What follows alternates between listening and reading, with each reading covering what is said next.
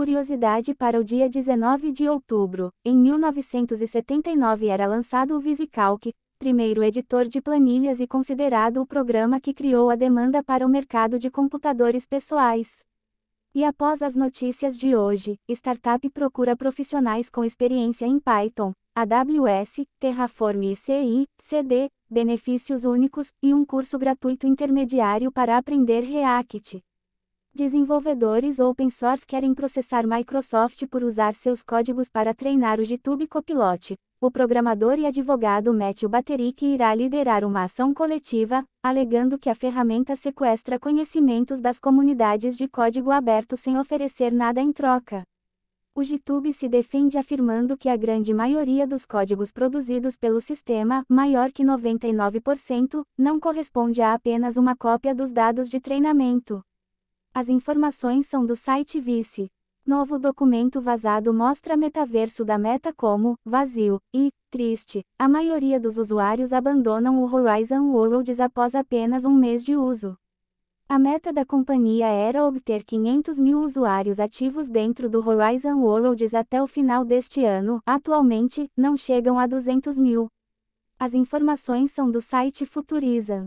Nubank anuncia moeda digital própria. O Nucoin utiliza a blockchain da Polygon e será a base de um novo programa de recompensas.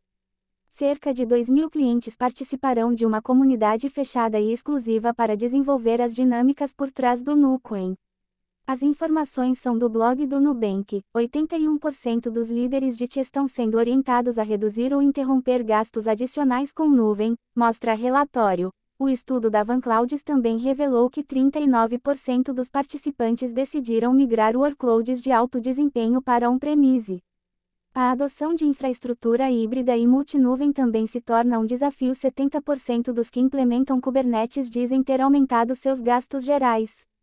As informações são do site VentureBeat. Contra chamadas automáticas abusivas, a Anatel determina que operadoras criem uma plataforma pública para consultas, os consumidores terão acesso ao CNPJ e razão social das empresas por trás dessas chamadas. As operadoras terão até 60 dias para se adequarem às normas e o não cumprimento poderá gerar multas de até 50 milhões de reais. As informações são do site Agência Brasil. Starlink lança a internet orbital voltada à aviação comercial. O serviço oferecerá velocidades de até 350 megabits por segundo para cada avião, permitindo chamadas de vídeo e jogos online.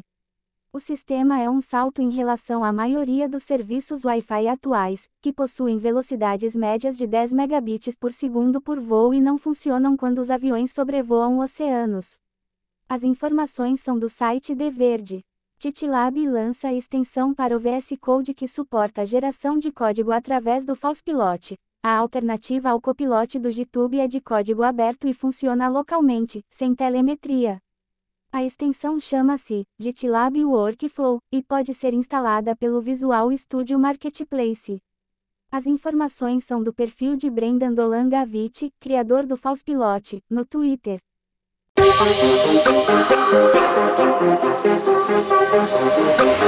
Huh.